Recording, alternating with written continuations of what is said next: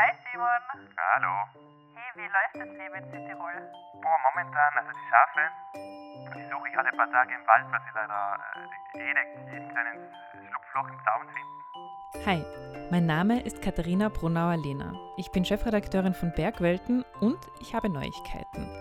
Wir haben einen neuen Kolumnisten, Simon Messner. Am Namen erkennt man es schon. Er ist Sohn der Bergsteigerlegende Reinhold Messner, aber noch spannender, gleichzeitig Bergsteiger und Bergbauer. Ab sofort schreibt er in jeder neuen Ausgabe über sein Leben zwischen diesen zwei Welten. Und wir haben uns ausgemacht, jedes Mal dazu zu telefonieren. Das hört ihr hier. Diesmal schreibt er über seine Wurzeln. Um zu verstehen, wer man ist, lohnt ein Blick in die eigene Vergangenheit, sagt er. Und auf die Menschen, die einen beeinflusst haben. Also rufen wir ihn gleich mal an. Hallo? Hi Simon, wie läuft's ähm, bei dir am Bauernhof? Was ist da gerade zu tun? Es ist relativ ruhig jetzt. Wir haben gerade unsere Ferienwohnungen beim Fertigrenovieren. Mhm. Und sonst ist es wirklich verblüffend ruhig, bevor es dann mit dem Heu losgeht. Also die Heuarbeit, das wird die große nächste Arbeit werden. Du schreibst ja deine Online-Kolumne für Bergwelten jetzt schon seit Jänner 2022 und hast in deinen Texten ähm, Geschichten aus deinem Leben als Alpinist erzählt. Und jetzt haben wir uns entschieden, deine Kolumne auch ins Heft zu holen. Und sie feiert ja jetzt in der Juni-Juli-Ausgabe ihre Premiere. Wenn du jetzt das äh, Thema in einem Satz oder zwei Sätzen zusammenfassen müsstest, worüber hast du dieses Mal geschrieben? Also diesmal habe ich wirklich über das Leben am Hof geschrieben, das für mich und meine Freundin ebenso sehr neu ist. Wir sind seit einem Jahr erst Bergbauern. Wir sind wirklich Bergbauern. Das hätte ich mir lange Zeit nicht vorgestellt, aber wieso eigentlich nicht? Das heißt, wir haben diesen Hof übernommen, besteht aus sieben Gebäuden, also ein recht großer Hof, und versuchen den, es wird Jahre dauern, denke ich, äh, ja, zu führen mhm. und davon und damit zu leben. Und du hast ja ein großes zentrales Thema äh, noch angesprochen, und zwar das Thema, wer bin ich, oder? Ja, weil die Frage durch das Arbeiten am Hof aufkam, also auf einer anderen Ebene. Natürlich bin ich in Südtirol aufgewachsen und unsere Kultur ist uns oder mir natürlich bewusst und bekannt. Aber es selbst zu machen, am Hof zu arbeiten, und zwar, es gibt Arbeit jeden Tag. Es, die Arbeit geht an sich geht, geht ja nicht aus. Man, mhm. man sucht sie sich jeden Tag aufs Neue und das ist ein konstantes vor sich hinwerkeln. Mhm. Und natürlich liegt es dann auf der Hand oder lag es bei mir auf der Hand. Ich habe mich in den letzten 15 Jahren vor allem als Alpinist, als Kletterer gesehen, meine große Leidenschaft. Und jetzt am Hof in Südtirol, auf einem Bergbahnhof natürlich, kam auch die Frage auf, wer bin ich eigentlich? Du hast ja in deiner Geschichte geschrieben, dass du schon als Kind zu deiner Mama in der Küche gesagt hast oder diese Frage gestellt hast. Wie kann ich mir diese Szene vorstellen? Ja, ich kenne sie selber nur aus Erzählungen, aber ich bin mir ziemlich sicher, also, dass diese Erzählungen auch stimmen. Ich war ein sehr verträumtes, ein sehr nachdenkliches Kind und ich habe, wenn, wenn das stimmt, was man sagt, äh, sehr, sehr spät erst mit dem Reden begonnen und dann gleich schon eine doch ähm, philosophische Frage gestellt, eben in der Küche auf Schloss Juval damals. Eben habe ich meine Mutter gefragt, Mama, wer bin ich eigentlich? Und das ist eine Frage, die mich im Grund auch die Jahre danach noch lange begleitet hat und vielleicht ein Grund, dass ich Molekularbiologie studiert habe, eben mit dem äh, Willen, mehr über mich selber auch zu erfahren oder wie ich funktioniere, wie wir Menschen funktionieren. Mhm. Und das Bergsteigen an sich bietet ja auch eine Möglichkeit, da tiefer hineinzugehen in dieses Thema, in diese Selbstfrage. Wie kann man sich deine Kindheit vorstellen? Ja, als Kinder wir hatten das große, große Glück, muss ich sagen, also meine zwei Schwestern, ich habe zwei Schwestern und ich, dass wir schon in jungen Jahren große Reisen machen durften. Das war sozusagen der einzige wirkliche Luxus, den wir uns gegönnt haben als Familie. Und so haben wir schon recht jung, ich habe mit acht Jahren Indien gesehen zum Beispiel oder später die Mongolei, also schon sehr exotische Länder sehen dürfen. Und das hat ja, mir geholfen in meiner Entwicklung, bin ich ganz überzeugt. Eben zu verstehen, die Welt ist nicht nur Südtirol, sondern sie ist ein bisschen größer. Das hat mir geholfen. Und äh, den Rest, also natürlich sind wir normal zur Schule gegangen, wie jedes Kind, wie, wie alle Kinder. Nur die Sommermonate haben wir stets auf Juval verbunden, deswegen auch dieser Bezug zu diesem wunderschönen Ort und ich hatte schon als Kind, zusammen mit meinen Schwestern, eben auch Kontakt mit den Nachbarsbauernkindern. Wir haben sehr viel im Wald gespielt, die Gegend erforscht, äh, angestellt, uns wehgetan. Eben alles, was dazugehört. Und deswegen ist der Bezug zu Süval, der ist einfach da. Und ich würde sagen, das ist schon meine Heimat. Hat es da in deiner Vergangenheit ähm, dann auch Wegbegleiter gegeben oder Leute, zu denen du aufgeschaut hast und von denen du dich inspirieren hast lassen? Ja, auf alle Fälle. Die gab es schon immer in meinem Leben. Also waren vor allem ältere Männer, wenn ich jetzt ehrlich sein darf, zu denen ich als Kind aufgeschaut habe, als Bub natürlich. Und einer davon war der Toni, also das war der Nachbar, der Nachbarsbauer, der alte Nachbarsbauer, der sehr alt geworden ist, also 97 Jahre, ist erst heuer gestorben, mhm. leider, leider. Und der war viele Jahre, lange Zeit der, das älteste Mitglied am Juwaler Hügel. Und die Geschichten habe ich geliebt von Toni. Ist unglaublich, ist eine Welt, die man sich heute nicht mehr vorstellen kann. Also der Toni hat mir öfter erzählt, sie waren früher so arm, und das ist heute schwer nachvollziehbar, wenn man durch Südtirol reist, man sieht, wie wohlhabend das Land geworden ist in einer sehr kurzen Zeit, vor allem durch den Tourismus. Aber der Toni hat mir erzählt, er hat äh, die Hälfte seines Lebens sich keinen Ochsen leisten können, sondern musste jeweils die schwächste Kuh vor den Karren spannen, um ins Tal hinunterzufahren. Es ist unglaublich. Und die Straße selber, die wir heute nutzen, die wurde erst in den 80er Jahren fertiggestellt und das ist nicht lang her. Mhm.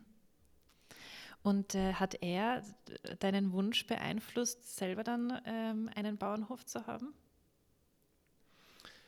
Jetzt muss ich nochmal sehr ehrlich sein. Es war nie mein Wunsch eigentlich. Okay. Ich wusste, also ich, ich habe die Ausbildung gemacht Richtung also landwirtschaftliche Grundausbildung in Form einer Oberschule. Da bin ich froh, dass ich die Basis sozusagen in der Schule schon gelernt habe. Und diese Basis braucht, sonst darf man gar nicht Bauer machen, das wusste ich ah, nicht. Okay. Also man muss eine Ausbildung haben, es darf nicht jeder einfach Bauern machen. Also so leicht ist es dann doch nicht. Aber es war nie mein wirklicher Wunsch, Bauer zu werden. Das war dann eher mein Vater, der mich dahin gedrängt hat, weil es die Höfe gab, die er in den 80er Jahren gekauft hat auf Juval. Und es fiel dann irgendwann der Satz, ich, mich bisschen, ich bin ein bisschen geflohen vor dieser Entscheidung. Eben auch das Klettern bietet eine Möglichkeit, diesem Alltag zu entfliehen, und es kam dann so weit, dass er gesagt hat, entweder du nimmst diesen Hof oder ich verschenke ihn. Und ja, dann habe ich ihn doch genommen, weil es hätte mir leid getan, wenn er verschenkt würde. Es hat eine Zeit lang gedauert, bis mein Kopf zugelassen hat, äh, zu sagen, ich bin Bauer. Mhm. Aber seit ich das ähm, offen sage, wieso nicht? Vielleicht ist es heute äh, an der Zeit, oder? Du hast in einem Text äh, so schön beschrieben, äh, wie es ausschaut äh, auf deinem Bauernhof oder auf eurem Bauernhof. Kannst du das da noch mal, kannst du das nochmal erzählen? Ja, gerne. Im Grund, der Oberortelhof ist ein sehr alter Hof, der wurde erstmals erwähnt 1331, also wirklich, wirklich früh. Und der Hof selber ist sehr schön gelegen, auf einem Rücken. Es ist ein kleiner Weiler, bestehend aus sieben Gebäuden. Man merkt, man ahnt, man, man riecht förmlich, dass, es, dass dieser Hof eben gewachsen ist über die Jahrzehnte. Er hat sich hat wahrscheinlich ursprünglich nicht so ausgeschaut, ist bisschen, hat sich ein bisschen vergrößert, erweitert. Es gibt am Hof sogar einen Buschenschank, also ein kleines oh. überschaubares Restaurant, ja, das ist verpachtet. Oh, cool. Ähm, dann gibt es einen Stadel, also einen Heuspeicher mit Stall darunter. Es gibt äh, Ferienwohnungen, es gibt ein separates kleines, wir nennen es Gärtnerhäuschen, äh, wo man noch den Ursprung vom Schloss sieht, also die Verbindung zum Schloss. Es wurde dieselbe Hausfarbe verwendet, dieselben Ziegel. Und dann gibt es noch ein Gebäude, wo sozusagen der Hirte oder der Bauer eigentlich lebt. Und dort lebt gerade ein, ein, jemand, der uns hilft. Alex nennt er sich. Der wird ab Ende des Jahres bei uns anfangen und uns unter die Arme greifen, weil es zu zweit so ein großer Hof mit so viel Wald und Wiesen mm. kaum zu stemmen ist. Ah, okay. Aber sehr, sehr idyllisch, also sehr wunderschöner Ort. Und es könnte beinahe kitschig sein, wäre nicht die viele Arbeit. Ja. Jetzt bist du einerseits ähm, Bergbauer und das ist ja auch der Titel oder ähm, so sind wir auch auf seine Kolumne gekommen, Messners Bergleben, einerseits Bergbauer, auf der anderen Seite Bergsteiger. Ähm, und da hatte ich ja natürlich, also wahrscheinlich zu dem zweiten Teil deines Lebens äh, ja auch dein Vater inspiriert, oder? Oder zumindest war er ein Vorbild. Sicher, also ganz hundertprozentig natürlich. Der Reinhold war und ist ein unglaublicher Geschichtenerzähler vor allem. Also mhm. wenn der Reinhold was kann, ist es Geschichten erzählen und das trifft meine Schwestern genauso. Ich denke, ich kann für uns alle sprechen, wir haben es geliebt, am Abend diese gute Nachtgeschichten erzählt zu bekommen, die aber schon ziemlich schau schaudrig waren. Also die waren, meistens äh, blieb am Ende der Geschichte für uns übrig, also wenn ihr das probiert, dann werdet ihr nicht alt. Also es ist meistens, okay. es waren schon wilde Geschichten, aber wir haben okay. dieses Schaudrige geliebt und und irgendwie aufgesogen. Und so haben wir schon recht früh als Kinder eigentlich ein Gespür bekommen, was Alpinismus wirklich bedeutet. Also was es bedeuten würde, in großer Höhe bei Kälte irgendwo herumzustapfen. Ich glaube, dieses Gefühl haben wir recht früh bekommen. Aber es war eben, wie gesagt, so, dass ich eher großen Respekt davon hatte und dass es lang gebraucht hat, bis ich selber probiert habe. Und dann, wie es äh, natürlich so sein kann, hat es mich sofort gefangen, das Klettern, und ich habe es bis heute nicht ablegen können und will es auch, auch gar nicht mehr ablegen. Wann hast du zum ersten Mal äh, was in diese Richtung versucht, also äh, was Größeres, als jetzt zum Beispiel in die Berge wandern zu gehen oder mal klettern zu gehen? Mhm. Also Wandern haben wir, habe ich als Kind gehasst. Also das hätte ich nie freiwillig gemacht, wie jedes Kind oder wie die meisten Kinder. Na, es war dann eher so, dass ich ähm, alleine, also ich glaube, alleine in die Berge ging und versucht habe, wie das sich anfühlt und eigentlich an mir festgestellt habe, dass ich extreme Höhenangst habe. Und es war mhm. vor allem in den ersten Jahren eine, kann man so sagen, eine Hassliebe. War ich zu Hause, wollte ich unbedingt klettern, das wieder probieren und war ich draußen am Fels, wollte ich nur runter, nur zu, runter zum Wandfuß und wieder heimfahren. Also es war so ein Zerrissensein. Es hat Jahre gebraucht, bis ich mich wirklich diesem Fels und dem Gebirge annähern konnte. Und ich will es nicht überspitzt darstellen, aber vielleicht ist es ganz eine intime Beziehung geworden. Mhm. Und ich brauche es. Also ich brauche die Berge, nicht jeden Tag, aber immer wieder, um mich rund zu fühlen. Sonst vermisse ich was. Und wie alt warst du, wo du äh, dir gedacht hast, okay, in mir steckt doch ein Alpinist? Na, das habe ich so gar nie gedacht. Ich wollte einfach okay. für mich verstehen, wie sich das anfühlt. Wie fühlt es sich mhm. an? Jetzt habe ich so viele Geschichten gehört und natürlich mhm. auch unsere Familienfreunde waren großteils oder sind großteils Bergsteiger, Alpinisten. Ich wollte für mich eigentlich nur verstehen, wie fühlt sich das an? Was bedeutet es, äh, eben zu klettern? Das ist ja sehr, sehr abstrakt, wenn man es nie selber gemacht hat. Und durch selber machen ist es, also es hat sich sehr viel für mich selbst erklärt, aufgelöst. Also ich verstehe heute auch meinen Vater viel besser als früher. Und ich war, weil du gefragt hast, ich war so 15, 16 Jahre, also gar nicht so jung, sondern eigentlich Pubertät. Jetzt hast du beides, eben diese beiden Welten, die ja wirklich sehr unterschiedlich sind. Jetzt, wenn wir nochmal die Frage vom Anfang aufgreifen, wer bin ich? Hast du darauf eine Antwort gefunden, wer du zwischen diesen beiden Welten bist? Hm.